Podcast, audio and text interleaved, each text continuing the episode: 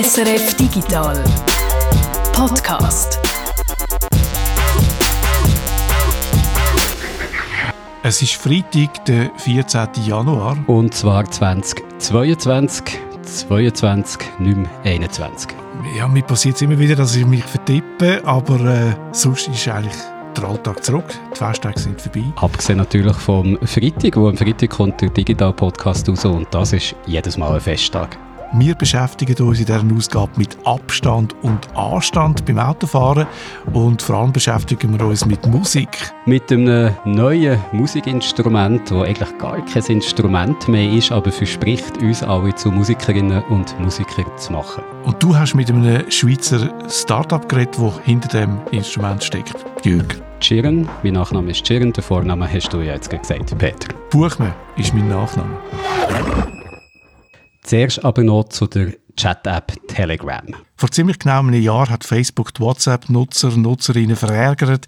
Im Januar des letzten Jahres hat der Konzern angekündigt, dass Daten vom WhatsApp Messenger mit denen von Facebook zusammengeführt werden und dass man dann keine Wahl mehr hat, wie das bis dahin noch der Fall war. Und die Ankündigung ist nicht gut angekommen. Sie hat zu einem Massenexodus geführt, kann man sagen. Viele Nutzerinnen und Nutzer haben nämlich den Messenger gewechselt, weg von WhatsApp zu einem anderen oder also wollen wechseln, und das ist ja gar nicht immer so einfach. Zum einen stellt sich die Frage, welchen anderen Messenger man überhaupt so brauchen Und dann hat man noch das Problem, dass sich kaum alle Kontakte auf den einen Messenger können einigen Der Jan Kenno Jansen ist Redakteur bei der Computerzeitschrift CT und er hat sich letztes Jahr intensiv mit den Stärken und Schwächen von verschiedenen Messenger-Diensten auseinandergesetzt und aus dieser Recherche ist jetzt ein YouTube-Video geworden. In diesem Video gebe ich euch mindestens einen sehr guten Grund dafür, warum Telegram definitiv unsicherer ist als andere Messenger. Ich versuche das Ganze so einfach und verständlich wie möglich zu halten und ich gebe euch natürlich auch Empfehlungen, was ihr stattdessen benutzen solltet. Ich finde die Recherche vom Keno sehr interessant. Ich kann das Video empfehlen. Das findet man auf heise.de. Wir haben es gehört in diesem kurzen Ausschnitt. Telegram kommt für Keno nicht in Frage. Wie ist er zu dem Schluss gekommen? Ein großer Nachteil bei Telegram ist, dass Nachrichten nicht end-zu-end verschlüsselt sind. End-to-end heißt, ich tippe Nachricht ein, die Nachricht wird auf meinem Gerät verschlüsselt, dann wird sie zu meinem Kontakt transportiert, verschlüsselt und auf dem Gerät von meinem Kontakt wird dann die Nachricht erst entschlüsselt. Nur mein Kontakt kann die Nachricht lesen, sonst niemand. Nachrichten unterwegs abfangen, das bringt eigentlich nichts, weil man kann sie nicht entschlüsseln. Und auch der Betreiber vom Nachrichtendienst selber kann die Nachricht so natürlich nicht lesen, weil die ja den nötigen Schlüssel auch nicht haben. Und eben die End-zu-End-Verschlüsselung, die ist bei Telegram nicht automatisch drin. Es ist nicht automatisch äh, verschlüsselt. Man kann das äh, einstellen, dass die Chats äh, automatisch verschlüsselt werden, aber nur, wenn man mit einem Kontakt kommuniziert in diesen Gruppen, und da ist ja Telegram bekannt dafür, dort funktioniert die Verschlüsselung nicht. Also da hinkt Telegram wirklich den anderen solchen Diensten hinterher. Also bei anderen Messenger gibt es die Verschlüsselung ja standardmäßig, sogar bei WhatsApp, wo ja selber nicht den besten Groove hat. Bei Gruppenchat kann man die Verschlüsselung nicht einschalten und das heißt, ein Haufen Nachrichten liegen auf Server bei Telegram unverschlüsselt um. Theoretisch könnte die jemand lesen, der Zugang zu diesen Server hat, also ein Hacker oder Leute von äh, Telegram selber.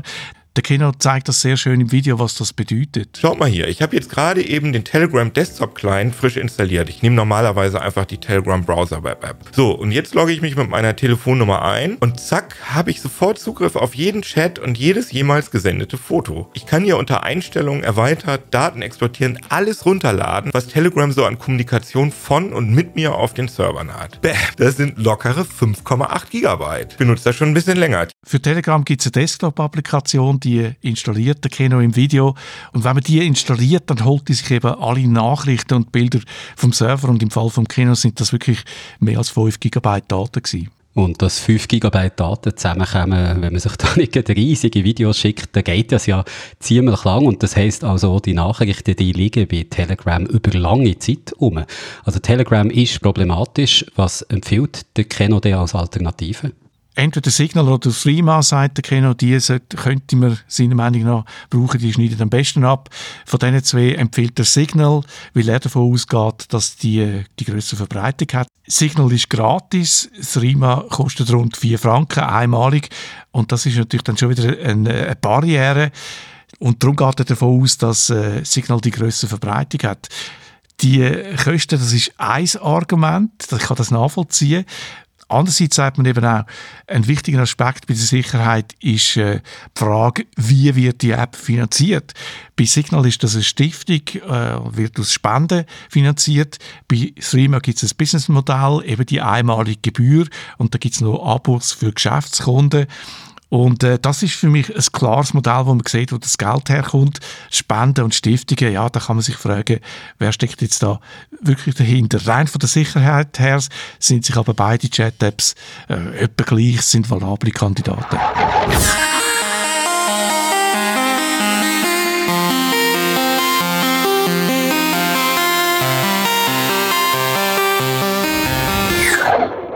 Jetzt geht es um ein ganz neues Musikinstrument, das so nichts mit dem zu tun hat, was wir kennen bis jetzt. Die Köpfe hinter dem elektronischen Instrument sind überzeugt, dass das ein grosses Potenzial hat. Ich selber bin lang ganz klassisch unterwegs gewesen. Ich habe Fagott gespielt. Da ist man wirklich eigentlich auf klassische Musik beschränkt. Man kann nicht Jazz machen oder Unterhaltungsmusik gibt's praktisch nicht. Ich habe darum auch lange in einem Orchester gespielt und so das klassische Repertoire kennengelernt. Auch das, was so unter zeitgenössischer Musik läuft und vieles ja schon wieder mehr als 100 Jahre alt ist. Ich habe dann auch noch später Schlagzeug angefangen äh, lehren mit Betonung angefangen. Ich kann äh, in Japan aber in einer Band mitspielen. Ich bin mit Abstand der schlechteste aber äh, es ist wahnsinnig lustig gewesen. Es ist eine Firmenband von einer Firma, wo ich so temporär oder ja stundenweise geschafft habe. Eine Art Karaoke-Band, wo dann äh, verschiedene Angestellte von dieser Firma begleitet hat. Und wie sieht es bei dir, Jürg, aus? Wie viele Instrumente spielst du? Äh, kein einziges. Also weder Schlagzeug noch Fagott und ihre Karaoke-Band habe ich auch nie dürfen mitspielen. Ein bisschen Blockflöte könnte ich vielleicht noch, aber da geht meine Erfahrung jetzt auf das Primarschulalter zurück. Meine beiden Schwestern sind ja beide Musikerinnen und da zirkuliert ein Blockflötenwitz. äh, was ist schlimmer als eine Blockflöte? Äh, eine Blockflöte, wo ich am anderen Ende bin und probiere sie zu spielen zwei Blockflöten. gut, das stimmt. Nein, es stimmt eben eigentlich nicht wirklich, weil wenn man Blockflöte gut kann spielen, wenn es wirklich ein Profi spielt, dann ist das ganz anders und das gibt in der Barockmusik gibt's wirklich eine äh, schöne Sache für äh, Blockflöte. Jetzt hören wir aber auf mit äh, Blockflöte. Es geht jetzt nicht um Blockflöte, sondern um das neue Musikinstrument und du hast zwei Plastikarmbänder mitgebracht wo versprechen, dass auch Leute, die von sich denken, sie haben keine Begabung zur Musik machen, können Musik machen. Sogar Leute, die von sich wissen, dass sie keine Begabung haben zum Musik machen.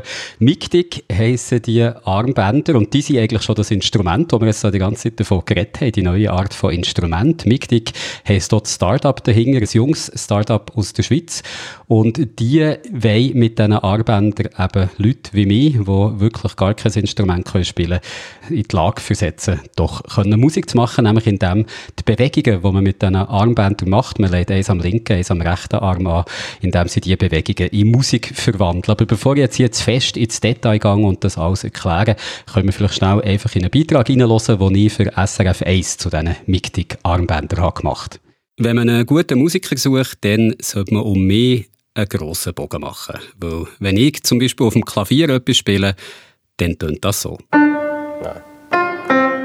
Ah. Ah. Instrument und ich eine Beziehung, die spätestens seit dem Blockflötenunterricht in der Primarschule zerrüttet ist. Aber wie das so ist, wenn man sich hat auseinandergelebt, in vielen Fällen möchte man sich ja schon gerne wieder näher kommen. Darum bin ich sehr aufgeregt als ich von Mictic gehört Zwei blaue Plastikarmbänder, eins für einen rechten, eins für einen linken Arm, die versprechen, sogar jemand wie mich zum Musiker zu machen. Möglich wird das dank Sensoren und Software, die meine Bewegungen in Musik verwandeln. Für das verbindet man die beiden Armbänder mit einer App auf dem Smartphone, wählt der das Instrument, Gitarre, Cello, Schlagzeug, Piano oder Termin steht zur Auswahl. Ich nehme mal das Cello und dann geht's schon los.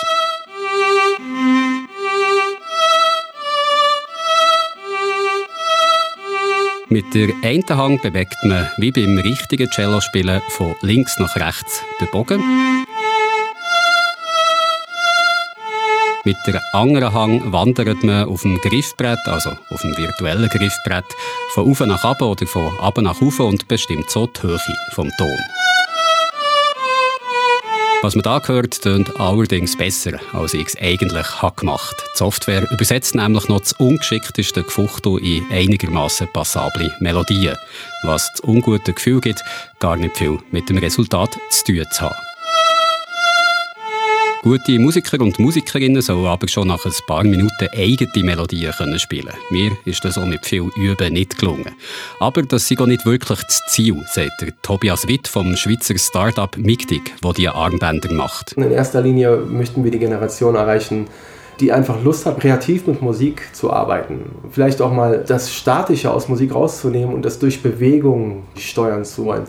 Vielleicht nicht wirklich ein Instrument beherrschen, sondern das einfach mal äh, ausprobieren.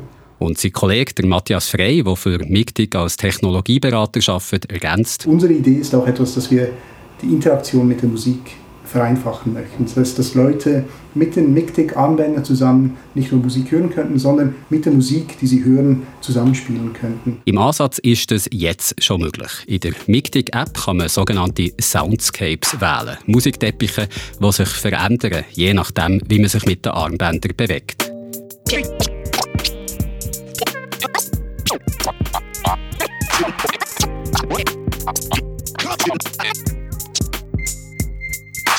Das tönt zwar ein bisschen gewöhnungsbedürftig, ist beim Machen aber viel lustiger als probieren, ein Instrument zu spielen.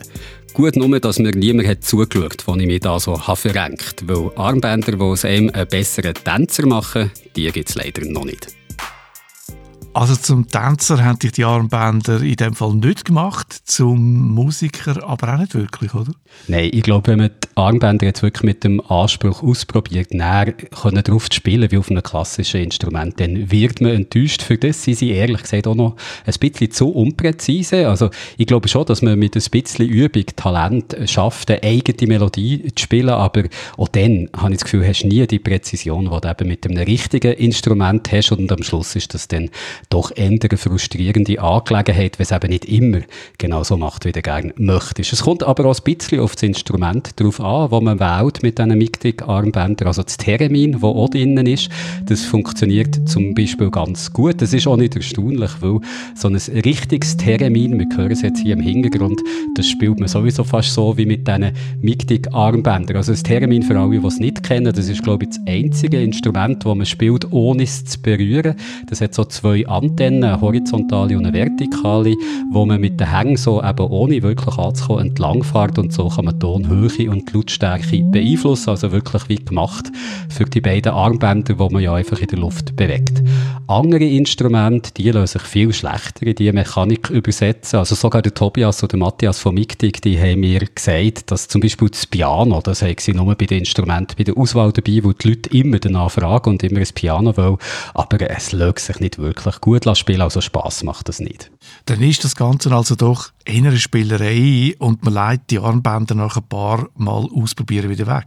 Also wenn man es jetzt wirklich will, brauchen zum Spielen, wie man ein normales Instrument spielt, dann glaube ich schon, dann wird man da nicht glücklich. Also mir ist das immer so gegangen. Aber wir haben ja den Matthias vorhin im Beitrag gehört und können dann später auch noch in einem längeren Interview am Schluss von dem Podcast hören, wie er sagt, dass äh, die interaktive Erfahrung von Musik, dass das eigentlich auch so eine Vision ist, die sie haben mit diesen Armbändern. Und das habe ich wirklich recht interessant gefunden. Also dass wie eben zum Beispiel bei dem Hip-Hop-Soundscape, wo wir da gehört haben, mit deinen eigenen den Bewegungen mit der Musik quasi kannst interagieren. Und auch da haben bei mir jetzt die Armbänder nicht immer so präzise reagiert, wie man es gerne hätte gehabt. Aber wenn man es so macht, dann spielt Präzision, glaube ich, gar nicht so eine Rolle. Es geht ja eben wirklich darum, mit der Musik zu interagieren und äh, die Musik, die du gerne hast, auf neue Art zu erfahren und einfach nicht in so einer passiven Rolle zu bleiben, wo man nur lost, sondern selber können da den Sound verändern. Da könnte man jetzt schon vorstellen, dass das auf längere Zeit, wenn es dann nochmal verfeinert ist und wirklich besser funktioniert, kann interessant sein.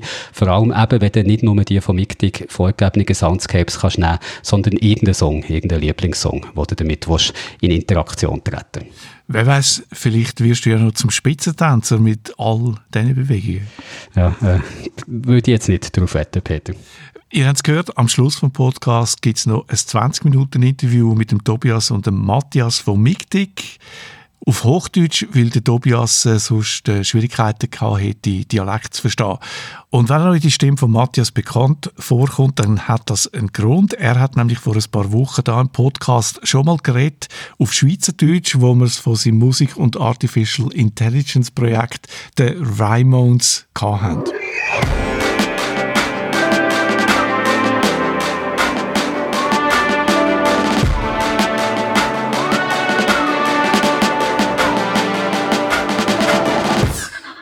Wir haben noch Neuigkeiten, aktuelle Meldungen.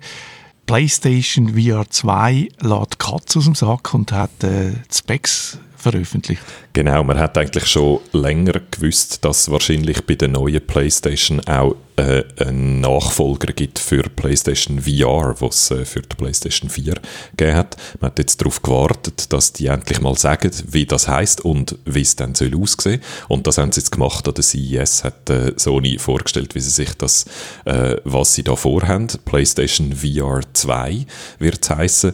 Und so die technischen Spezifikationen sind also ziemlich, ziemlich beeindruckend, muss ich sagen. Es hat zum Beispiel Haptik im Headset, also dass äh, da die Brille, die du dann hast, so ein bisschen leicht vibriert äh, bei gewissen Sachen, die passieren.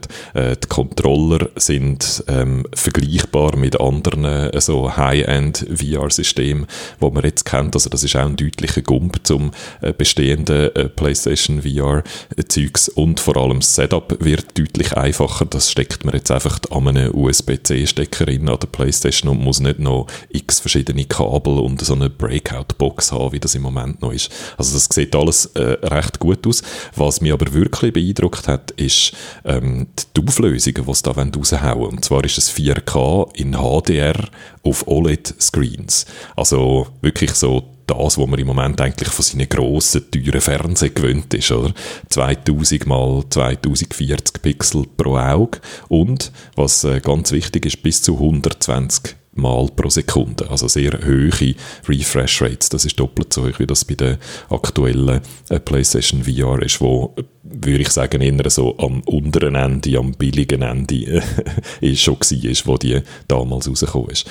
Und wenn man das jetzt hört, oder 4K in HDR mit 120 Hertz, das, ist, das sind extrem viele Pixel, die da gepusht werden und die ja in Echtzeit berechnet werden, 120 Mal pro Sekunde. Eben, das ist ja nicht wie bei einem Fernseher, wo dann einfach abspielt, was rüberkommt, sondern da muss ständig gerechnet werden. Genau. Und die Gaming-Systeme, die das überhaupt jetzt können, 4K bei 120 Hertz in HDR, das sind eben nicht Konsolen, sondern das sind hochzüchtete Gaming-PCs, oder, wo mehrere tausend Franken kosten äh, unter Umständen. Das heißt, wenn man die Zahlen hört, dann kann man sich sofort fragen, ja, kann das die PlayStation 5 überhaupt? Klar, es ist eine neue Konsole und natürlich hat die viel stärkere äh, Recheneinheiten als PlayStation 4, aber trotzdem, das ist eigentlich mehr als die PlayStation in der Lage ist dazu.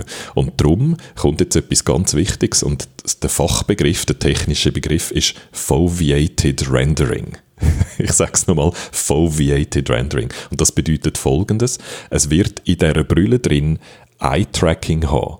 Also die Brille hat, mit so, hat so Infrarotkameras drin, wo sieht, wo dein Auge anschaut, wo deine zwei Augen anschauen. Also in welche Richtung deine Pupillen äh, zeigen innerhalb von der Brille.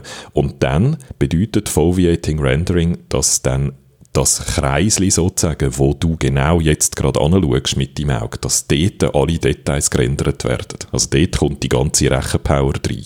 Und rund um das Kreisli herum, also in deinem peripheren Blickfeld sozusagen, dort werden dann weniger Details gerendert. Und das ist der Trick, ähm, wo sie anwenden werden, um eben auf die extrem hohen Refresh-Raten von 120 Hertz bei 4K und HDR zu kommen. Und das finde ich extrem aufregend. Das ist das erste System, VR-System, das ich kenne, das so etwas macht. Man weiß auch noch überhaupt nicht, wie gut das dann wirklich funktioniert. Oder wenn du zum Beispiel dann ganz schnell mit den Augen so links und rechts schaust, ob das dann nachkommt, zum Beispiel, ob dann ob dann du merkst, dass jetzt Details sich ändern, wenn du das zu schnell machst, so Sachen. Also das wird man dann alles noch im Detail müssen anschauen, wenn es dann mal da ist. Aber so als technisches äh, Konzept finde ich es find sehr aufregend.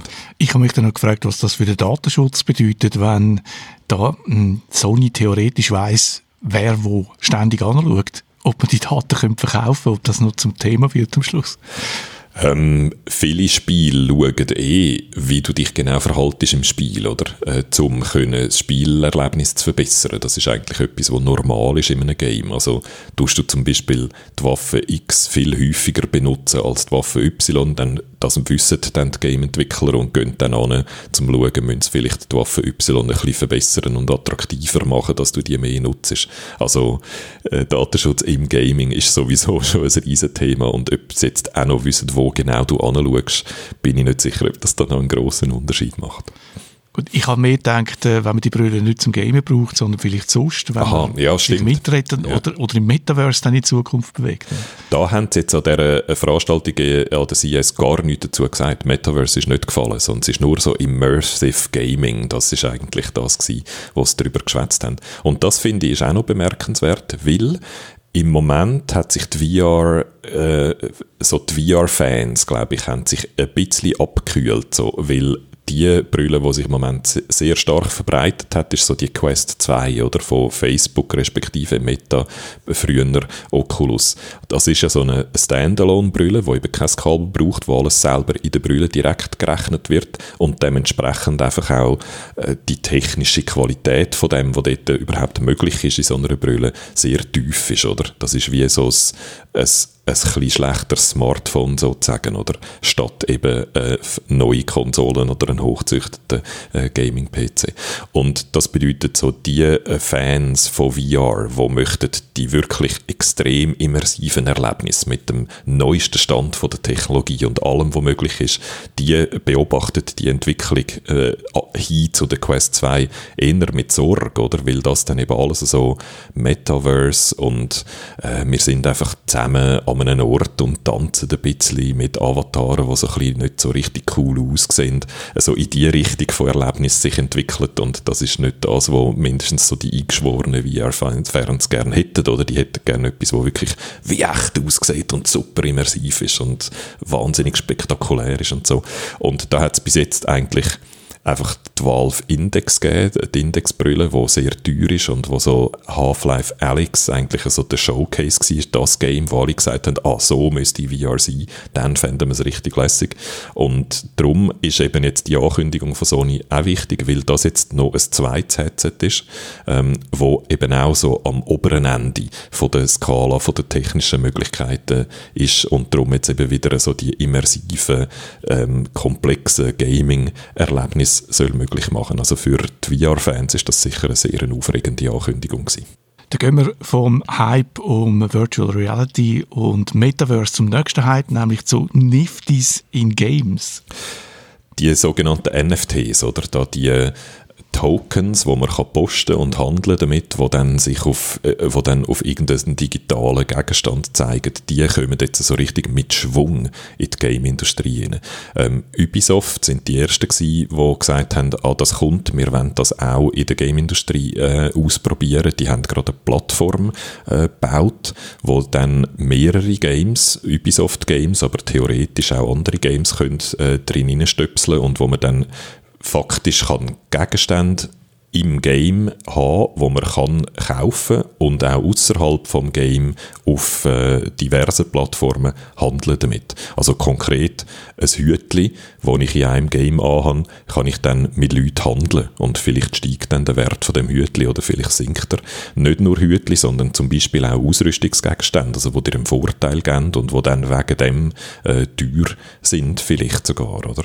Das ist so, wie sich das Ubisoft vorstellt. Und da sind sie nicht die Einzigen, da haben dann sofort andere anfangen darauf, ein, äh, darauf aufgumpen. Square Enix zum Beispiel hat äh, öffentlich gesagt, sie haben das Gefühl, das wird der Major Trend von dem Jahr. Sega hat äh, etwas ausprobiert. Ähm, der äh, Bude vom, äh, vom Game Designer, der früher einen guten Namen hatte, Peter Molyneux, die haben ein neues Game äh, angekündigt, das Legacy heisst, wo sie jetzt schon über so NFT-Mechanik 50 Millionen Dollar eingenommen haben für Land, wo sie in dem, in dem, in dem virtuellen Game verkauft haben und das Game ist noch nicht mal draussen. Also da passiert jetzt wirklich sehr viel so Spekulation und sehr viele Leute in der Industrie schauen das an und springen auf das auf und das Schlagwort ist Play to Earn.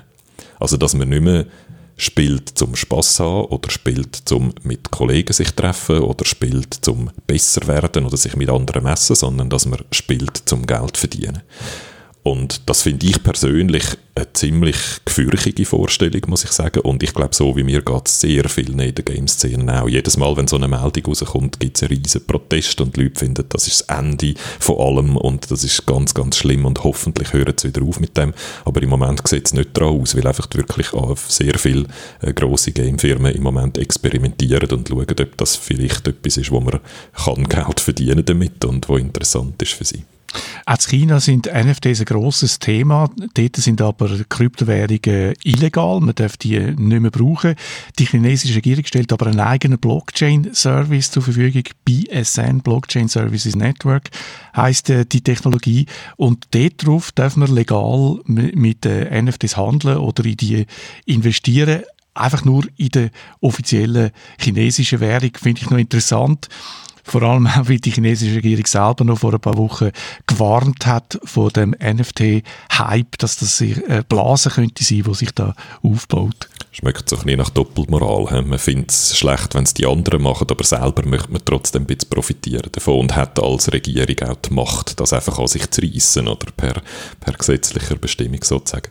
Es passiert viel Schindluder in dem NFT-Bereich. Ich finde es dort manchmal wahnsinnig schwierig, reale, wirklich interessante Projekte Projekt von äh, halbseitigen bis zu ganz äh, schludrigen Projekten und Scams und irgendwelche Betrugsversuche und, und Pump-and-Dump-Sachen äh, zu unterscheiden.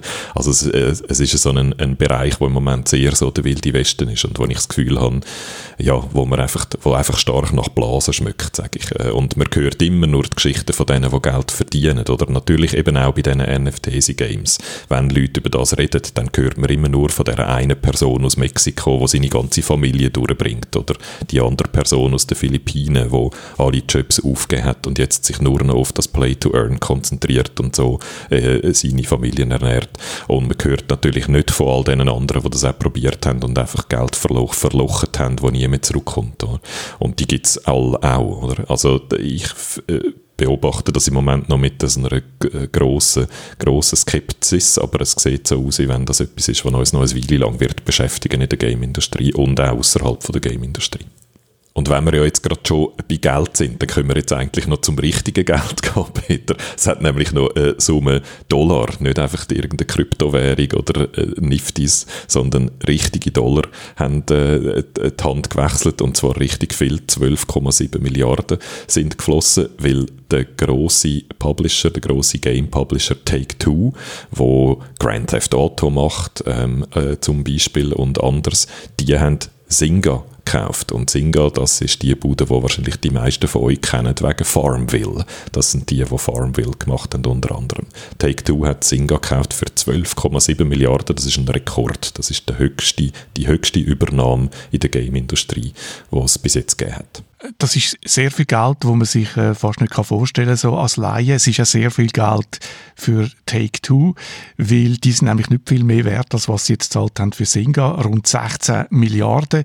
Und das ist etwa 16 Milliarden, 17 Milliarden, das, das ist etwa so viel, wie die Marke Volvo oder die Marke Audi wert sind, also nicht die Firma selber, sondern der, der Markenwert wird auf äh, die Größe geschätzt. Und das ist ja noch lustig, weil die Firma, die reich geworden ist mit virtuellen Auto in Games, ist also etwa gleich viel wert wie zwei bekannte Automarken. Jetzt ist natürlich die Frage, warum ist Take-Two Interactive, wie sie offiziell heisst, warum sind die bereit, so viel Geld zu zahlen für eine Gamefirma? Ich glaube, das kann man äh, eigentlich recht einfach beantworten, nämlich Mobile. Oder Singa ist eine Bude, die mit Spiel für Smartphones groß geworden ist. Vorher noch Spiel für Plattformen wie Facebook und so, aber eben einfach eigentlich mobil, auf mobilen Geräten, entweder in einem Browser oder in einer, später dann in einer App. Mit dem sind die gross geworden und das ist etwas, wo mittlerweile so zum Portfolio von einem grossen äh, Game Publisher dazugehört, oder? Electronic Arts hat das, Activision Blizzard, zu denen gehört King, das sind die, die Candy Crush machen, äh, unter anderem. Äh, Tencent, äh, das ist der grosse chinesische Internetgigant, wo Gamebuden links und rechts zusammenkauft, dass es klopft und die, die haben Super Cell äh, gekauft, ähm, wo Clash of Clans und Clash Royale und all die, die Games macht. Und Take-Two hat das eben noch nicht gehabt. Dort, die haben dort wie ein Loch gehabt in ihrem Portfolio und haben eigentlich bisher eher noch eben die klassischen Games gemacht für die Konsolen und für die PCs und so. Und sie haben im mobilen Bereich einfach nichts gehabt und haben darum jetzt Singa fast ein bisschen müssen kaufen, könnte man wahrscheinlich sagen. Und ich glaube, so rechtfertigen, so kann man auch den hohen Kaufpreis begründen, oder? Dass Singa da wahrscheinlich in einer recht guten Verhandlungsposition war und Take-Two unbedingt so jemanden hat wollen haben, der im mobilen Bereich sich kann unterstützen Take-Two liegt mit dieser Übernahme ja voll im Trend. Das letzte Jahr haben die, die grossen Game Studios wie Sony, Electronics Art oder Tencent äh, in den, allein den ersten neun Monaten für mehr als 52 Milliarden Dollar äh, kleinere Studio zusammengekauft. Und da fragt man sich natürlich, was bedeutet das für die Gamewelt? Kann man das abschätzen jetzt schon?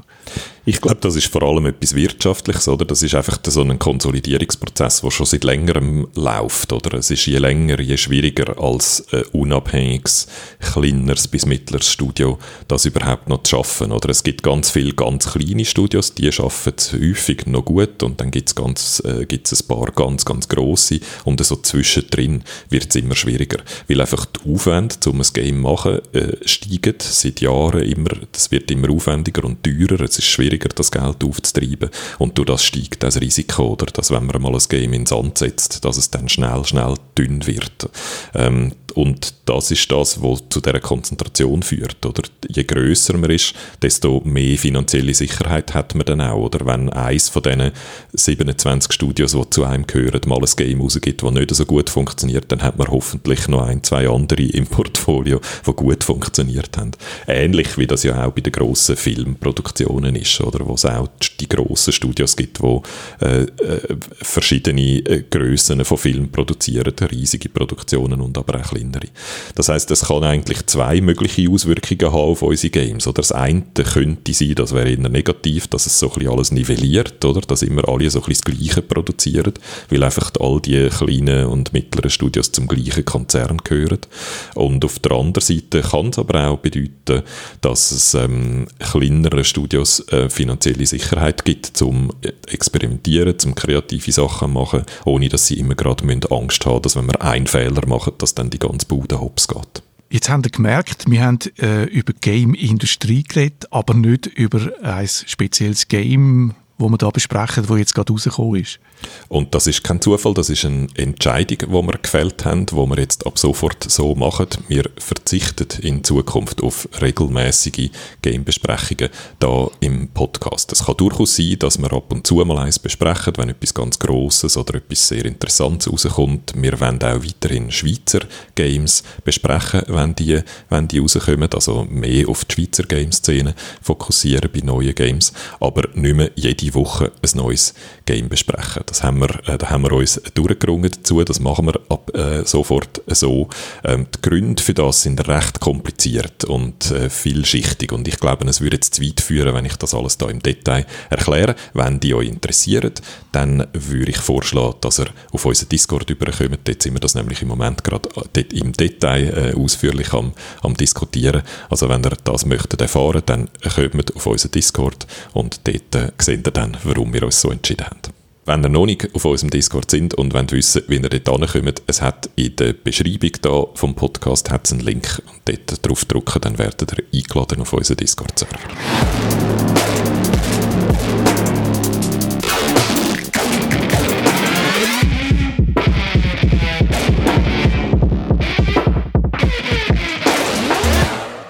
Kein neues Jahr ohne ein neues Gesetz EU-weit ist das Notbremsensystem ab dem Jahr jetzt vorgeschrieben in neuen Auto. Auto bremsen jetzt also selber vor einem Auffahrunfall zu verhindern, weil die Fahrerin oder der Fahrer zu spät bremst oder unaufmerksam ist.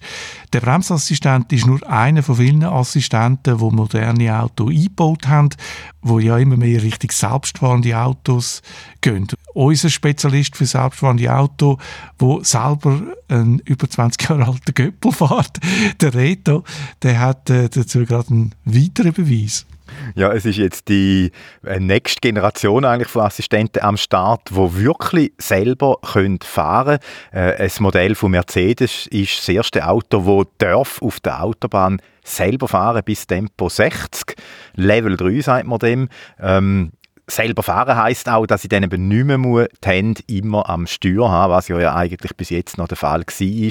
Gut, Tempo 60 ist jetzt nicht wirklich so Autobahngeschwindigkeit, aber das ist, denke ich, jetzt nur noch eine Frage von zwei, drei Jahren, bis dann auch höhere Geschwindigkeiten, sagen wir 120 km/h, zugelassen werden, dann zum können selber fahren. Das, also das Auto auf der Autobahn darf selber fahren. Reden wir in diesem Zusammenhang kurz über Anstand und Abstand nicht anständig ist, wenn man auf der Autobahn jemandem äh, hinten aufsitzt, äh, zu fährt und dann vielleicht sogar noch leicht hüpelt, Autos, die selber fahren und den Abstand einhalten, die sind anständiger. Jetzt ist natürlich die Frage, wie definiert die Software, der Algorithmus in diesen Auto den richtigen Abstand zum Fahrzeug vorne dran? Weil die können ja eigentlich mehr als ein Mensch. Ja, das klingt eigentlich noch, noch einfach, oder? So, ja, da misst man halt irgendwie und dann haltet es den Abstand ein. Und das ist vor allem auch, weil es ja eigentlich zwei Abstände gibt, nicht nur einen. Also wir haben den Reaktionsweg. Wie viel Meter fährt das Auto noch, bis der Mensch am Steuer merkt, dass er eben bremsen muss. Und bei Tempo 120 ist der Weg über 30 Meter. Und dann gibt es, das ist der zweite Abstand, dann der Bremsweg. Also das ist dann die Zeit, wo das Fahrzeug noch fährt, bis es dann wirklich steht. Also dass es eben nicht auffährt, dem Fahrzeug vorne dran. Und wenn wir uns jetzt vorstellen, dass das vordere Fahrzeug so wie auf einen Schlag wird stehen bleiben, dann ist das bei Tempo 120 gut 70 Meter, wo man braucht, um eben nicht aufzufahren. Und wenn wir die beiden Abstände jetzt zusammenzählen, dann gibt das einen Abstand von über 100 Meter. Das hat man mal bei der theoretischen Fahrprüfung gelernt, oder? Das stimmt. Die, die sollten wir eigentlich noch im Kopf haben. Und für mich sind es jetzt auch wieder neu gewesen, aber das stimmt, bei der theoretischen Fahrprüfung lernt man da. Und daran hat sich ja nicht viel geändert seitdem, oder? Nein, die Physik ist da gleich geblieben. Aber was sich geändert hat, es gibt eben Autos, die ja immer mehr selber fahren. Und das Schöne da ist, dass bei diesen Autos der Reaktionsweg wegfällt. Also den Abstand braucht man eigentlich nicht theoretisch, weil äh, so ein selbstständiges Auto, da, da bremst einfach sofort, weil das äh, hat eben die, die Reaktionszeit nicht, die der Mensch eben hat. Und so ein Auto, das eben selber den Abstand haltet und bremst, könnte man theoretisch zu einem krassen Drängler machen, mit wahnsinnig wenig Abstand. Aber die Autohersteller äh, ihre Algorithmen nicht auf, auf das äh, auslegen, weil in so einem Auto dann mitzufahren, das wäre wirklich der reinste Stress für die Insassen. Da hat mir der Raphael Muri gesagt von der Berner Fachhochschule Biel. Er ist dort Dozent für Fahrzeugmechanik und Sicherheit. Wenn man wirklich an die Limite geht, das habe ich auch schon selber miterlebt. Also wenn man so ein Fahrzeug hat, das selber rechnet, Echtzeit, und ohne Reaktionszeiten kann reagieren, dann fallen natürlich die ganzen Wege, Verlustwege weg. Und dann kann man extrem knapp fahren. Und da ist es einem einfach schon nur von den Abständen her, da ist es einem wirklich nicht mehr wohl.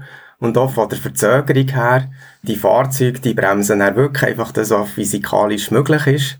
Und funktionieren tut's. Also technisch gesehen ist es möglich, aber es ist niemandem mehr wohl. Es ist dem, der drin ist, ist es nicht mehr wohl. Die, die hinten nachfahren, die sind auch überfordert, weil eben die Reaktionszeit fehlt. Und darum gehen die Hersteller eigentlich nicht an das Limit her. Das wäre technisch machbar, wird aber eigentlich nur gemacht oder genutzt, wenn es zu einer Notsituation kommt. Im Normalfall tun die Hersteller auch für die Abstände, wenn sie selber fahren, die Fahrzeuge Level 3, so einstellen, dass den Insassen und auch denen rundum immer noch wohl ist. Und das andere ist, dass vielfach die Hersteller die Möglichkeit einbauen, dass die Fahrerin oder der Fahrer den Abstand kann mitbestimmen kann. Also da kannst du dann einstellen, ob eher einen, ja, vielleicht so einen aggressiven Abstand haben, einen mittleren Abstand oder so einen grossen, gemütlichen Abstand. Da geht also bei gewissen Fahrzeugmodellen. Die Hersteller versuchen also die äh, selbstfahrenden Autos, die übermenschliche Fähigkeiten haben, dann eigentlich künstlich wieder schlechter zu machen, als sie sind, menschlicher zu machen, wenn es um den Abstand geht. Aber eben nicht zu menschlich, weil das würde ja wieder heißen drängeln. Das wäre dann wirklich äh, äh, Drängeln und äh, von dem her sind dann wäre es unhöflich, aber Autos, die selber fahren, sind darum, kann man sicher sagen, äh, höflicher als viele Menschen hinter dem Steuer. Also ja, man erlebt ja das eigentlich regelmäßig auf der Autobahn und ich nehme mich auch nicht ganz aus. Man fährt manchmal auch selber vielleicht ein bisschen zu näher auf. Zum den Abstand gibt es einen Wert, das ist eigentlich so das Gegenteil von der Beschleunigung. Wie fest dass ein Auto bremst und da gibt es den Wert 8, also mit 8 Meter pro Sekunde im Quadrat bremst ein Auto. Wenn es das macht, dann ist das ein guter Wert. Dann ist es eine wahnsinnig starke Bremswirkung, kann man sagen. Also das ist dann eigentlich nur bei optimalen Bedingungen möglich. Trockene Straße, neue Pneus, bestes Bremssystem. Normalerweise ist der Wert vielleicht ein bisschen kleiner, 7 Meter pro Sekunde im Quadrat oder 6. Wenn ein Mensch eben vielleicht bremst, wo vielfach auch nicht voll auf, äh, auf die Bremse draufsteht. Und das ist so ein Wert, der dann eigentlich für die Berechnung, also bei den Algorithmen, ähm, eingesetzt wird, fürs, damit eben das Auto dann auch den Abstand kann definieren kann, wo es einhalten muss zum Auto vorne dran. Aber äh, der Wert ist dann eben nicht fix. Das sind natürlich sehr ausgeklügelte Systeme. Das sind auf der einen Seite sind die Werte drinnen in den Algorithmen, in der theoretischen, sage ich jetzt mal, eine Betrachtung von der Situation. Auf der anderen Seite haben wir sehr viele Sensoren in diesen Fahrzeugen verbaut, die helfen, die Werte dann auch zu verifizieren. Das heisst, wenn der die Situation habt, dass ihr auf nasser Fahrbahn nachher so ein Bremsmanöver müsst machen oder eben die 8 Meter pro Sekunde im Quadrat nicht mehr erreicht, dann merkt es das Fahrzeug in dem Sinn, dass eben die Messwerte daherkommen und dann kann nachher der Abstand entsprechend wieder angepasst werden. Ein Auto definiert den Abstand also zum Auto vorne dran zusätzlich auch noch situativ und ist natürlich von dem her dem, dem Mensch auch äh, recht überlegen. Äh, es passt eben zum Beispiel sich an, wenn's, wenn die Sensoren merken, dass es feucht ist, dass die Straße nass ist, macht dann der Abstand dementsprechend größer. Das ist ja etwas, wo wir Menschen auch nicht unbedingt immer gerade so machen, weil man, ja, man merkt vielleicht zuerst gar nicht so, dass die Straße nass ist oder hat dann auch das Gefühl, ja, das spielt ja keine Rolle. Aber es macht eben Sinn, weil bei, wenn, wenn eine Straße nass ist, dann ist der Bremsweg etwa 25 Prozent, also ein Viertel länger als auf einer trockenen Straße. Und äh, selbstfahrende Autos, respektive auch schon dynamische Tempomaten, passen dann da eben den Abstand an, ähm, damit es kein Auffahrunfall kann geben Und noch mehr situative Anpassungen könnten die Autos machen, die selber fahren, wenn sie dann miteinander reden, sagt Raphael Muri. Was man davon redet, aber noch nicht wirklich so umgesetzt wird, ist, dass die Autos eben nicht nur für sich die Umgebung erfassen, analysieren, berücksichtigen, sondern dass sie das auch kommunizieren. Und äh, beispielsweise, wenn in einer Kurve Glatteis ist und ein Auto dort hier drauf merkt, da ist Glatteis, dass es meldet, Achtung, da in dieser Kurve ist es glatt und nachfolgende Fahrzeuge das schon wissen, wenn sie dorthin kommen, hier ist glatt und entsprechend Geschwindigkeit anpassen. Aber das ist noch Zukunftsmusik, genau wie die Idee, die es seit ein paar Jahren gibt, dass wenn alle Autos selber fahren auf der Autobahn, dass man sie dann eben super nah könnte aufeinander fahren lassen. Du hast es gerade gesagt, technisch wäre das möglich. Ja, theoretisch könnte es eben wirklich unanständig sein. Äh, das Konzept, das du da erwähnst, heißt ja Platooning. Das ist eigentlich so in den letzten Jahren vor allem für Lastwagen so in der Diskussion. Sie hat auch schon Pilotprojekte gegeben. Ja, es ist eigentlich so wie eine Eisenbahnkomposition. Man will ähm, ganz viele Fahrzeuge selber fahren lassen auf der Autobahn recht dicht aufeinander. Das spart dann eben Platz und wichtiger fast noch äh, viel Energie, weil eben jedes Fahrzeug im Windschatten fährt von dem, wo vorne dran fährt. Das Problem ist jetzt da ein bisschen, ähm, wenn äh, Autos vielleicht auch mal irgendwann so dicht fahren auf der Autobahn, ja, wie fädel ist denn da wieder ein und aus? Stellt nach vor, ihr habt da so einen Zehnerkonvoi mit zwei Meter Abstand und ihr wettet dort irgendwie, ihr müsst die Ausfahrt verwutschen, oder? Das ist ja auch nicht mehr so cool. Auch da, also cool wird es erst, wenn alle Fahrzeuge miteinander kommunizieren.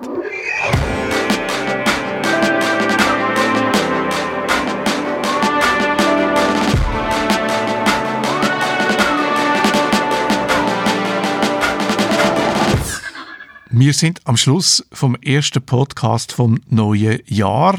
Das heißt noch nicht ganz am Schluss. Nein, noch nicht ganz. Es kommt nämlich noch das versprochene Interview, das ich mit dem Tobias und Matthias von können machen. Migdig, wie wir gehört haben, die Armbänder, die uns alle zu Musikerinnen und Musikern sollen machen. Und Musik, da kommt es ja auf einen guten Klang drauf an. Und ich möchte mich jetzt schon ein bisschen entschuldigen, dass das Interview vielleicht nicht ganz so gut tönt, wie man es gerne hätte. Wir haben das im ganz, ganz kleinen Start-up-Büro gemacht, wo der Tobias oder Matthias drinnen waren. Und dort ist ein bisschen hm, von der Akustik her vielleicht nicht der beste Raum gewesen. Außerdem ist es so noch schwierig gewesen, weil wir natürlich mit genug Abstand voneinander gehockt sind. Also entschuldigt bitte, wenn es nicht so glasklar klingt, wie man das gerne möchte. Aber ich habe das Gefühl, man versteht alles und das ganze Gespräch gibt einen schönen Einblick darin, wie das so ein Startup eigentlich funktioniert und mit was für Schwierigkeiten, dass man da alles zu kämpfen hat. Also jetzt noch 20 Minuten lang mein Gespräch, das ich mit dem Tobias und dem Matthias von Mictic führen konnte. Einfach zum Einstieg mal könnt ihr mir sagen, was ist Mictic eigentlich und wie funktioniert das genau? MIGTEC ist ein kreative, innovatives Zürcher Startup und wir mappen Bewegungen des Körpers in Musik oder in Geräusche, in Sound. Herzstück dieser Firma ist eigentlich ein, sind zwei Armbänder, ähm, die MIGTEC One Wristbands und dort hat es Beschleunigungssensoren drin und diese Beschleunigung, die wir messen von den Armen oder von den Händen, die werden dann auf dem Smartphone umgemünzt in Musik oder eben in Geräusche. Könnt ihr mir so ein bisschen erzählen, wie das Ganze entstanden ist? Also wie äh, die Idee dazu kam? Ich habe bei der Recherche gelesen, dass so ein Badmintonspiel am Anfang stand. Ich weiß nicht, ob das äh, stimmt oder ob das irgendwie so eine Erfindung ist. Könnt ihr mal sagen, wie es zur Idee kam und äh, wie es dann weiterging? Der Gründer Rolf Hellert, der wollte damals Tennis spielen gehen hier in Zürich und der Tennisplatz war komplett ausgebucht.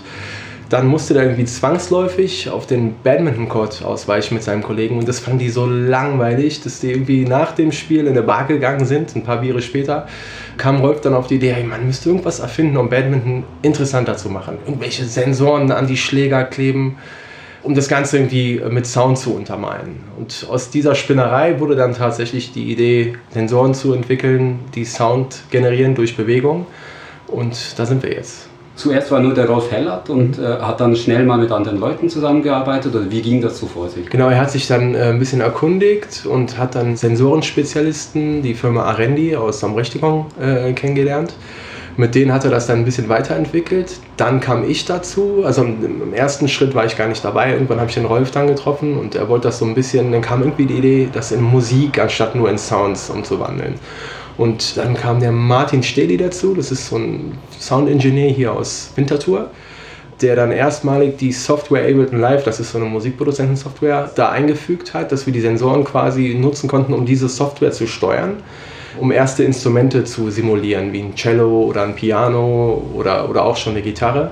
Und das war alles noch sehr amateurhaft und wurde dann immer weiterentwickelt. Und es wurde eben immer ernster, bis wir dann auf die Spur gekommen sind, lass uns wirklich nur noch Musik damit machen.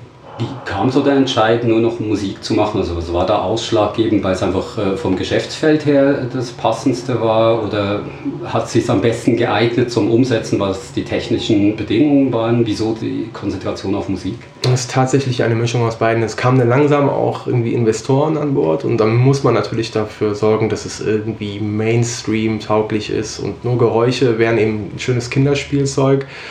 Aber das ist das Schönste auf der Welt und, und connected Menschen eben Musik. So, alle kommen auf den einen Nenner, Musik ist Entertainment, Musik macht Spaß, Musik macht, kann, kann Emotionen transportieren. Hat sich eben so angeboten, ja. Wie schätzt ihr so den Markt mit Wearables, was die Mictic-Armbänder ja sind, und Musik ein? Man hört ja immer mal wieder, dass da was gemacht wird. Groß im Mainstream ist es, glaube ich, noch nicht angekommen. Glaubt ihr, das wird so ein Nischenphänomen bleiben, wo halt Leute sich dafür interessieren und das auch machen, oder wird das äh, irgendwann mal noch größer werden? Mhm. Ich denke schon, dass es noch größer werden wird in Zukunft. Einerseits im Profisegment, dass es Profimusiker gibt, die unsere MIGTEC-Bänder verwenden, um ihre MIDI-Geräte zu steuern. Also ein Feld. Das andere Feld aber denke ich auch, es ist ein Einstiegsmusikinstrument für viele Leute. Es ist sehr, sehr einfach mit Mictic Gitarren zu spielen zum Beispiel, sehr einfach vier Akkorde zu spielen, ohne dass man groß Musikunterricht nehmen muss. Das gleiche auch mit Schlagzeug zum Beispiel. Das heißt, mit zwei Armbändern kann man nicht ein ganzes Set, eine ganze Palette von Instrumenten ausprobieren. Deshalb denke ich schon, dass es ähm, viele Möglichkeiten gibt auch, um dort den Markt, äh, im Markt zu expandieren. Auch denke ich, Thema Metaverse ist ein großes Thema im Moment, auch die vielen Firmen, die dort investieren. Auch da denke ich, hat MIGTEC einen großen Vorteil, dass man die MIGTEC Wristbands brauchen kann, um im Metaverse Musik zu kreieren. Es ist eigentlich ein Controller für Gitarren oder für Instrumente im Metaverse auch. Also auf beides würde ich dann gerne später noch mhm. zu sprechen kommen. Zum einen als MIDI-Controller für Digital Audio Workstations mhm und dann eben auch vor allem den Einsatz im Metaverse oder zusammen in Kombination mit, mit AR oder VR. Äh, zuerst würde mich noch so interessieren bei der Entwicklung der MIGTIC Armbänder, was, was waren so die größten Hindernisse? Also was war so das, was man meistern musste, damit man das Konzept umsetzen konnte? In erster Linie würde ich sagen, bevor es an diese Komponentenknappheit geht, war es immer, äh, Geld war immer ein Thema. Natürlich, man hat eine Idee, wie, wie finanziert man das Ganze? Das war natürlich von Anfang an so ein Thema bei uns haben wir dann mit Hilfe äh, unserer Partner, der Swiss Startup Group hier aus Zürich, ähm, geschafft, das irgendwie umzusetzen. Die haben uns immer geholfen, Investoren an Land zu ziehen. Und dann war das nächste Hindernis natürlich Corona. Wiederum Finanzierung das Problem, weil alles ein bisschen zurückgestuft wurde und eingestellt wurde. Dann Komponentenknappheit, vielleicht kannst du da noch ein bisschen mehr zu sagen. Also im Moment kämpfen wir jetzt mit der Komponentenknappheit. Wie viele Elektronikunternehmen haben wir auch das Problem, dass wir die Kernchips eigentlich nicht beziehen können oder mit einem Vorlauf von fast einem Jahr. Eine andere Schwierigkeit, die wir hatten auch, war das dezentrale Team. Eine Person ist in London, die andere Person in Brechtikon, Zürich und so weiter. Dass alle Leute miteinander zusammenarbeiten konnten und miteinander reden konnten, um wirklich ein tolles Produkt auf den Markt bringen zu können. Wie war es mit den technischen Voraussetzungen? War da eigentlich alles schon da oder musstet ihr zum Teil auch Sachen selber noch entwickeln? Also konntet ihr Sensoren nehmen, die es schon gibt und die einfach verbauen oder musstet ihr die anpassen oder sogar selbst was Neues entwickeln? Nee, es sind eigentlich alles Off-the-Shelf-Komponenten, die wir direkt einkaufen konnten, aber die richtig zusammenbauen und auch das Protokoll vor allem, die Algorithmen, dort ist viel Innovation reingeflossen. Wir haben dort auch mit der Fachhochschule in Winterthur, mit der ZHW zusammengearbeitet, um neue Algorithmen zu entwickeln, die einerseits das Mapping machen, das heißt die Bewegungen der Hände, äh, X, Y, Z-Achsen zum Beispiel, richtig zusammenzusetzen, aber auch diese sogenannte Hit-Detection für Schlagzeug haben wir zusammen mit der Fachhochschule entwickelt. Also dort ist eigentlich die Innovation dann auch drin. Also wenn du jetzt eben von den Algorithmen sprichst, es gibt ja zum Beispiel für die Virtual Reality Brillen auch Controller, die mhm. auf Bewegung reagieren müssen. Da gab es nicht schon Algorithmen, die rum waren, die man brauchen konnte, irgendwelche Libraries, die man da abziehen konnte und, und einfach selber mhm. verwenden, musstet ihr da noch viel anpassen? Ja, es gibt Libraries. Also ich hatte auch gedacht, das sei ein gelöstes Problem. Leider ist das nicht der Fall. Wenn man wirklich in Details reinschaut, muss man sehen, dass wir das selber entwickeln mussten oder eben zusammen mit akademischen Partnern entwickeln mussten. Ja. Dann war das Schwierigste, wenn ich das jetzt so verstehe, eigentlich diese Algorithmen zu entwickeln, damit das System dann funktionieren konnte. Oder gab es andere Sachen, die schwieriger waren? Es ist schwierig, eine wirklich gute Erfahrung hinzukriegen. Also, das, also die, die ganze User Experience, UX, das ist die Software, sind die Algorithmen, aber es sind auch die Sound Experiences, die das ausmachen, denke ich. Also es ist nicht nur ein Teil, die Algorithmen waren extrem wichtig oder essentiell, würde ich auch sagen, dass das Schlagzeug gut funktioniert, muss die Latenzzeit sehr, sehr klein sein, aber das reicht nicht für eine gute User Experience. Da müssen wirklich alle Komponenten zusammenspielen und ich denke, das haben wir sehr gut hingekriegt jetzt mit dieser Version. Ne? Und vor allem das dann in einer App irgendwie äh, benutzerfreundlich umsetzen zu können. Irgendwie das ist alles eine Idee, aber das alles irgendwie komprimieren in einer App, die dann auch funktioniert, ist gar nicht so einfach, ja. ohne den User zu überfordern. Genau, es gibt so viele Möglichkeiten, die wir auch ausprobiert haben. Und das runterzubrechen auf das, was Spaß macht oder was auch gut klingt, das war auch eine Schwierigkeit, denke ich. Du hast jetzt die Latenz angesprochen mhm. und das scheint mir eigentlich fast so der, der, Kernfaktor zu sein, damit das auch Spaß macht. Das ist ja mhm. unbrauchbar eigentlich, wenn es mit der Latenz nicht stimmt. War das ein Problem, das hinzukriegen oder war das irgendwie überraschend von Anfang an ganz einfach? Nee, das war die größte Schwierigkeit, denke ich, vom technischen her. Also wir haben ein spezielles Protokoll verwendet, also MIDI over BLE das Bluetooth Low Energy. Aber dort nochmals diese tiefe Latenz hinzukriegen, da ist einiges an Innovation reingeflossen, wo das Preprocessing, also die Vorverarbeitung direkt im Sensor eigentlich passiert auch. Ich habe gelesen, dass ihr verschiedene Patente auch mhm. angemeldet habt. Sind die in Bezug auf Latenz oder auf, ja. wie muss ich mir das vorstellen? Genau, also es sind zwei Patentfamilien, die wir haben, es sind etwa zehn Patente im Moment, die MICTIC AG hat. Und dort gibt es genau auch um die Latenz, es geht aber auch um dieses Soundmapping. Die Patente sind eingereicht, aber wurden noch nicht gesprochen. Also wir können noch nicht viel darüber auch sagen. Habt ihr das Gefühl, dass auch andere Interesse haben könnten dann an diesen Patenten oder habt ihr da schon irgendwas gehört sogar schon, dass da Interesse da wäre? Ja, es gibt andere Leute, die im ähnlichen Bereich arbeiten natürlich, aber nicht in diesem Preissegment, also mehr im Profi-Segment. Trotzdem denke ich auch, wir könnten in dieses Segment reingehen. Im Moment ist es nicht unser Fokus, aber ja, es gibt verschiedene Firmen, die interessiert sind daran. Ja das Mixtic-Erlebnis. Eigentlich wird er gesteuert durch Gesten. Also ich bewege meine Hände mit den Controllern dran und kann dann Schlagzeug spielen oder Violine spielen oder so. Wie habt ihr diese Gesten eigentlich erfasst? Muss man das mit Motion Tracking machen oder wie läuft es, dass so eine Geste dann irgendwie übersetzt werden kann in was, was die App erfasst? Ah, das ist einfach monatelanges Testen gewesen, was am, am besten funktioniert. Und, und tatsächlich, natürlich ist man technisch auch ein bisschen eingeschränkt. Wir hatten immer diese X, Y und Z-Achse und da mussten wir das irgendwie integrieren und äh, wir haben dann angefangen mit Instrumenten, die man so in diese Richtung spielen kann, wie halt ein Cello. Das passt natürlich hoch, runter, links, rechts, kann man sehr einfach umsetzen. Bei einer Gitarre ist es dann schon eher ein bisschen herausfordernder oder bei Drums eben wegen dieser Hit Detection. Aber letztendlich wird das alles testen. Wie können wir es umsetzen? Was ist technisch machbar und wie können wir das so umsetzen, dass es auch Spaß macht? Mit Mictic One kann man Instrumente spielen einerseits, also es ist eine Imitation von Instrumenten, eben Schlagzeug, Cello, Gitarre zum Beispiel. Es gibt aber auch diese Soundscapes und dort orientieren wir uns nicht an bestehenden Instrumenten, sondern haben ein neues Instrument erschaffen. Und dort haben wir die Gäste wirklich selber auch erfunden sozusagen und ein Mapping dann hergestellt auf die verschiedenen Sounds. Also der linken Seite zum Beispiel kann man einen Beat einschalten, mit der rechten Seite kann man gewisse Scratch-Sounds oder andere Instrumente auslösen. Aber mit Musiker, Musikerinnen habt ihr auch zusammengearbeitet, dass man sieht, wie die ein Instrument spielen oder wie muss man sich das vorstellen? Äh, tatsächlich, ja. Wir hatten diverse Cellisten vom, vom Sinfonieorchester aus Luzern hier, auch von der Oper hier in Zürich, die das mal ausprobiert haben und uns relativ ehrliches Feedback gegeben haben, wie man das spielen könnte, sollte oder was gar nicht geht. Und danach haben wir uns orientiert. Wir haben angefangen tatsächlich mit dem Cello, weil das für uns das einfachste äh, Instrument war zum Umsetzen. Was haben die für Feedback gegeben? Also wie fanden die das so? Durchweg positiv, tatsächlich, ja, durchweg positiv. Also äh, es war am Anfang schwer, wirklich ein Musikstück damit zu spielen, aber wir hatten irgendwie dann eine Musikerin von der Oper hier in Zürich, die hat diesen Perfect Pitch und die hat dann wirklich drei, vier Minuten hier gefreestylt. Auf einmal konnte sie wirklich für uns erkennbare Melodien nachspielen. So, dann haben wir gesagt, okay, wir machen hier irgendwas, was am Ende wirklich funktionieren könnte. Das ist keine Spinnerei und wir haben uns sehr, sehr eng daran orientiert, was sie uns für Feedback gegeben hat, zu dem Cello zumindest. Ja. Das sagt ja auch selber, so habe ich das zumindest gelesen, es soll ja nicht ein Ersatz für das Instrument sein. Also das Ziel ist ja nicht, dass diese Cellistin dann irgendwann ohne Cello auftritt, sondern nur noch mit den Mictic-Armbändern. Wer ist denn so das Zielpublikum für euch? Wer ist so der ideale Mictic-Benutzer, Benutzerin? Das ist immer so eine Frage, die von Investoren auch andauernd kommt. Schwer zu beantworten. In erster Linie möchten wir die Generation erreichen, die einfach Lust hat, kreativ mit Musik zu arbeiten. Vielleicht auch mal das Statische aus Musik rauszunehmen und das durch Bewegung quasi steuern zu wollen. Also in erster Linie junge Menschen, die, die sich bewegen und mit Musik irgendwas machen möchten.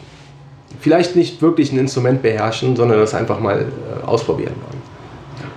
Ich selber beherrsche gar kein Instrument mhm. und äh, ich habe die Armbänder ein bisschen testen können und ja. das hat Spaß gemacht. Ich habe es nicht geschafft, wie die Cellistin jetzt eine erkennbare Melodie hinzubringen. Mhm. Wäre das so das Ziel, dass die Leute dann erkennbare Melodien machen oder ist es halt mehr einfach so als Zeitvertreib auch gedacht, was Spaß macht, so ein bisschen mit dem sich zu fühlen wie ein Musiker, was äh, hinzukriegen, was einfacher ist als mit einem richtigen Instrument oder möchtet ihr schon, dass die Leute dann irgendwann mal so Bach spielen können auf dem Cello? Ja, in, in, ich denke, in, in langer Sicht wäre es natürlich schön, wenn wir das mal hinbekommen würden. Das ist alles noch eine Herausforderung, weil wir müssen das erstmal hinbekommen, das irgendwie virtuell darzustellen, welche Note man wo spielt und dann ist es eher möglich. Derzeit sind wir noch nicht so weit. Noch ist es eher so ein Spaßtool, aber wer weiß, wo die Reise hingeht. Es ist noch ein langer Weg, ein steiniger Weg, aber wir sind da optimistisch, dass wir das hinbekommen. Gitarre zum Beispiel ich denke, dort ist es einfach, eine Melodie zu spielen, weil die Rhythm Guitar, es gibt ja zwei Instrumente, es gibt die Lead Guitar, wo man Freestyle spielen kann, alle Töne, die eine Gitarre rausbringt. Bei der Rhythm Guitar hingegen kann man im Voraus programmieren, welche drei oder vier Akkordfolgen man spielen möchte und mit dem kann man dann wirklich auch ein reproduzierbares mhm. Musikstück spielen. Also die Idee ist dann schon, dass man mit MIGTIC, mit dem iPhone und mit einem Mikrofon vor Leute hinschieben kann und ein Stück spielen, Gitarre und Gesang. Und wenn eine zweite Person noch daneben ist und auch ein MIGTIC-Set hat, kann er oder sie ähm, Schlagzeug spielen dazu. Also mit der Rhythm-Gitarre war ich ganz gut, muss ich sagen. wo ich es auch so ein bisschen sehe, wo, oder wo ich es mir vorstellen könnte, ist so im Musikunterricht und Kinder an ein Instrument überhaupt erst heranzuführen oder so grundsätzlich überhaupt, was ist ein Akkord ja, und so zu vermitteln. Ja. Gut, dass du das sagst. Wir haben tatsächlich eine Schule in Michigan, in den, in den Staaten, die jetzt 15 Sets bestellt hat, weil die das da mal ausprobieren wollten, in den Musikunterricht integriert und mal schauen, wie das Feedback ist. Und das wäre auf jeden Fall auch ein guter Markt für uns, ja. Es nimmt jedenfalls die Hürde weg, ja, ja. ein Instrument lernen zu wollen. Ja. Mhm. Du hast vorhin gesagt, dass diese Cellistin, die konnte dann schon ein bisschen was spielen. Mhm. Sieht es auch für professionelle Musiker, Musikerinnen äh, eine Einsatzmöglichkeit für die MIGTIX oder ist das doch eher was, was für Leute, die halt kein Instrument spielen oder nicht guten Instrument spielen und sonst Musik machen wollen? Ähm, also meiner persönlichen Meinung nach ist das, der, der Fokus immer noch nicht, äh, das Musikinstrument zu ersetzen, soll es auch nie sein. Das ist vielleicht eine andere Art und Weise, ein Musikinstrument zu integrieren.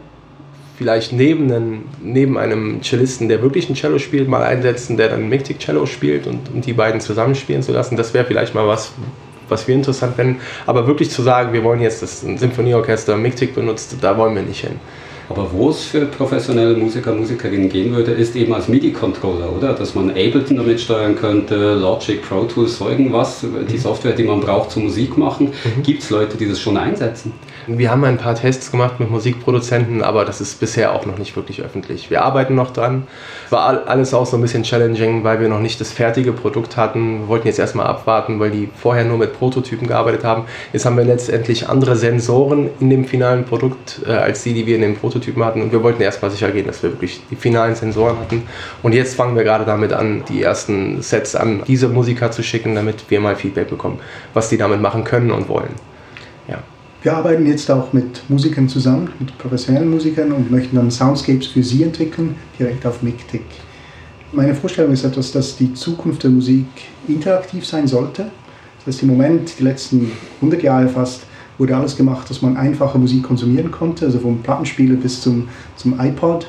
Aber Interaktion mit Musik hat sich nicht wirklich verändert. Das heißt, Instrumente sind immer noch gleich groß. Die letzte Innovation war vielleicht das Keyboard oder der Moog, davor die, die Elektrogitarre ein neues Instrument gibt es noch nicht wirklich. Und unsere Idee ist auch etwas, dass wir die Interaktion mit der Musik vereinfachen möchten. Das heißt, dass Leute mit den MIGTIC-Anwendern zusammen nicht nur Musik hören könnten, sondern mit der Musik, die sie hören, zusammenspielen könnten. Das ist unsere Vision, eine unserer Visionen. Ja.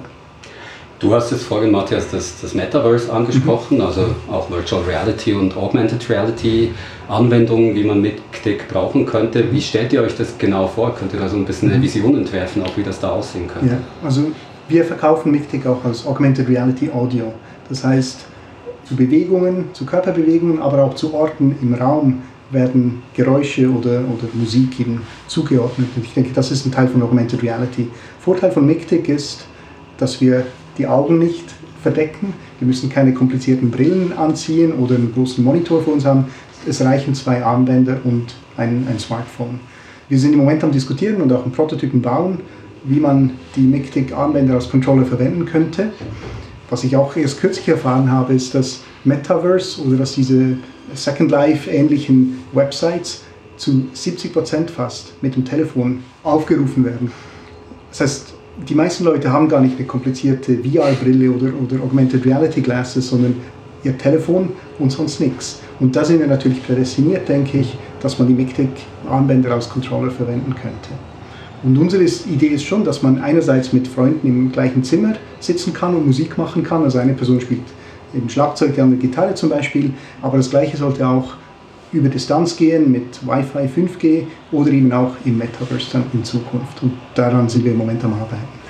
Also dass man sich so ein bisschen verabreden könnte mit Kollegen, jeder ist bei sich zu Hause und mhm. dann macht man so eine Jam-Session im Metaverse, jeder spielt mit dem Mictic ein anderes Instrument. Genau, ja. genau.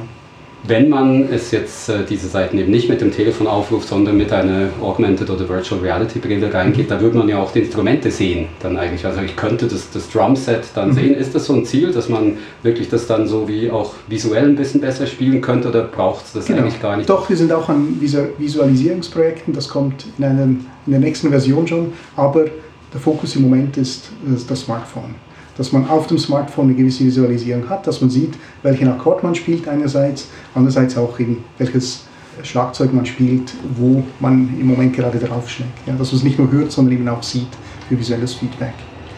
Was sind so die nächsten wichtigen Schritte, die ihr machen wollt? Also jetzt ist das Produkt mal draußen, wolltet eigentlich schon im, im Sommer, glaube ich, rauskommen. Dann gab es eben diese Lieferverzögerung wegen Corona. Jetzt seid ihr aber vor Weihnachten doch noch rausgekommen. Das war sicher ein wichtiger Meilenstein.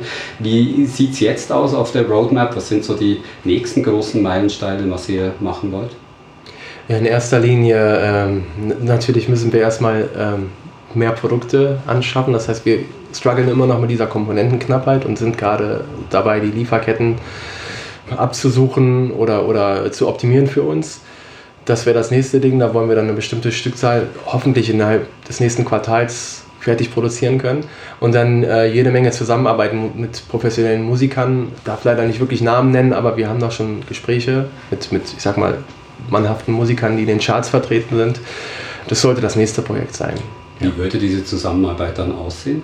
Äh, tatsächlich haben wir vor, dass existierende Musikstücke in Soundscapes umgewandelt werden, dass man quasi ein Stück von seinem Lieblingskünstler mit den Mictic-Armbändern steuern kann. Das heißt, man könnte die Gitarre nachspielen oder die Keyboards oder vielleicht die Stimme ein- und ausfiltern, den Beat rein und rausnehmen und das alles durch Bewegung.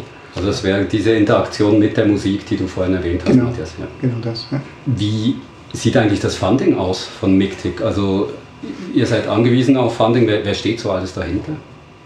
Großes Thema. So. Ich weiß gar nicht, wie viel ich darüber sagen darf, um ganz ehrlich zu sein. Das ist alles immer so ein bisschen schleierhaft bei uns. Also wir haben so ein, wie gesagt, in, groß, in erster Linie unser, unser Partner seit Tag 1 ist die, die Swiss Startup Factory. Die heißen jetzt Serp Serpentine Ventures. Serpentine Ventures. Die sitzen hier in Zürich, die sind seit Tag 1 dabei. Diverse äh, Investoren aus den Staaten sind jetzt dazugekommen in der letzten Runde und wir sind im Pitch für, für die nächste Runde schon. Was wir sagen dürfen, denke ich, also es gab ein TechCrunch-Artikel auch letztes Jahr, mhm. dass wir insgesamt 2,5 Millionen geraced haben. Eben Swiss Startup Factory, jetzt Serpentine Ventures und PTK Capital mhm. sind dabei und auch ein namhafter Investor war Moby, der bekannte Elektronikmusiker. Ja. Ach, stimmt, das ist ja auch publik, was rede ich denn? Ja, das, haben ja sogar nicht gelesen. Das ist manchmal so ein bisschen. Ne, Braucht er das selber, Moby, oder ist er einfach jetzt mal Investor? Moby ist sehr begeistert von MicTech, von Wristbands und natürlich, wir würden gerne eine tiefere Zusammenarbeit mit ihm haben und wir sind am Diskutieren. Ja. Ich habe bei der Recherche auch noch gelesen, dass MicTech von einem großen Uhrenhersteller angefragt worden sei, das, äh, die Technologie zu lizenzieren. Mhm. Kann man dazu was sagen und ist es Swatch, die angefragt haben? Ähm, ich, ich möchte das jetzt nicht verneinen. Äh, sagen wir mal so, ähm, darf man das sagen? Also es, es, war relativ einseitig von der Seite des äh, Unternehmens, das angefragt hat. Und wir sind derzeit nicht bereit, so einen Deal einzugehen und äh, möchten die Marke Mictic erstmal als eigenes Produkt etablieren, bevor wir solche Kooperationen äh, eingehen. Und vor allen Dingen in dem Maße, wie es da angefragt wurde. Ja. Es gibt weitere Interessenten, nicht nur den einen Schweizer Hersteller, wir haben auch Gespräche mit anderen internationaleren Firmen es ist noch nichts konkret, aber die Idee schwebt immer noch in der Luft. Ja. Für was würden die die Technologie denn brauchen dann? Also bei Uhren kann ich es mir gar nicht so recht vorstellen. Wäre das dann das MIGTIC-Armband einfach auch noch eine Uhr draufgesetzt? Oder? Mhm tatsächlich in erster Linie die Integration von einem Mictic-Armband in eine Smartwatch. Wir benutzen jetzt zwei Armbänder. Wir könnten entweder einige Funktionen auf ein Armband anlegen, dass man quasi mit, mit der rechten Hand oder der linken Hand bestimmte Instrumente steuert. Oder man könnte das erweitern, wenn man irgendwie so ein fashionable Armband dazulegt, äh, dass man auf der einen Seite so ein Armband trägt mit einem winzigen Sensor drin, dass man gar nicht so, das gar nicht so auffällig ist. Und auf der anderen Seite dann seine Smartwatch von welchen Hersteller auch immer. Da gibt es ja diverse Optionen. Ja. Aber so Ideen ganz abseits der Musik, dass man die Armbänder halt, was weiß ich, für Zutrittskontrollen oder was auch immer brauchen könnte, mhm. gibt es sowas auch? Ja, sind wir auch am Diskutieren mit verschiedenen Großfirmen auch, die sehr daran interessiert sind. Ähm, aber was Konkretes gibt es noch nicht im Moment. Ja. Mhm. Dann danke ich euch ganz herzlich, dass ihr mir da so offen Auskunft gegeben habt und äh, toi toi toi beim Weitermachen mit Mektik.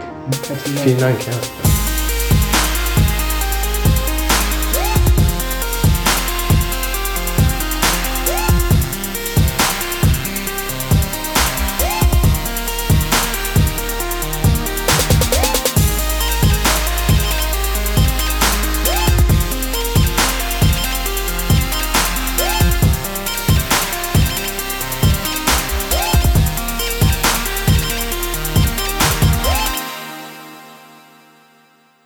Und wenn euch die Stimme von Matthias bekannt vorkommt, dann hat das einen Grund. Er hat nämlich vor ein paar Wochen da im Podcast schon mal geredet, auf Schweizerdeutsch, über sein äh, Projekt, Musikprojekt Artificial. Äh, Artificial äh, Intelligence. Äh, Intelligence ist noch vergessen gegangen. Artificial Musikprojekt. Artificial Intelligence, jetzt Äh, genau. Intelligence vergessen. Er, äh, wo es um sein Musikprojekt, Artificial Musikprojekt, Artificial Intelligence. Shit. Dann auf Schweizerdeutsch, wo man es von seinem Musik- und Artificial Musikprojekt Artificial Intelligence. Hey, ich nicht sagen. Was geschrieben? Nein, ich, du musst nicht. Ich, ich bringe es an. Dann auf Schweizerdeutsch, wo wir es von seinem Musik- und Artificial Intelligence Projekt, den Raimones, hatten.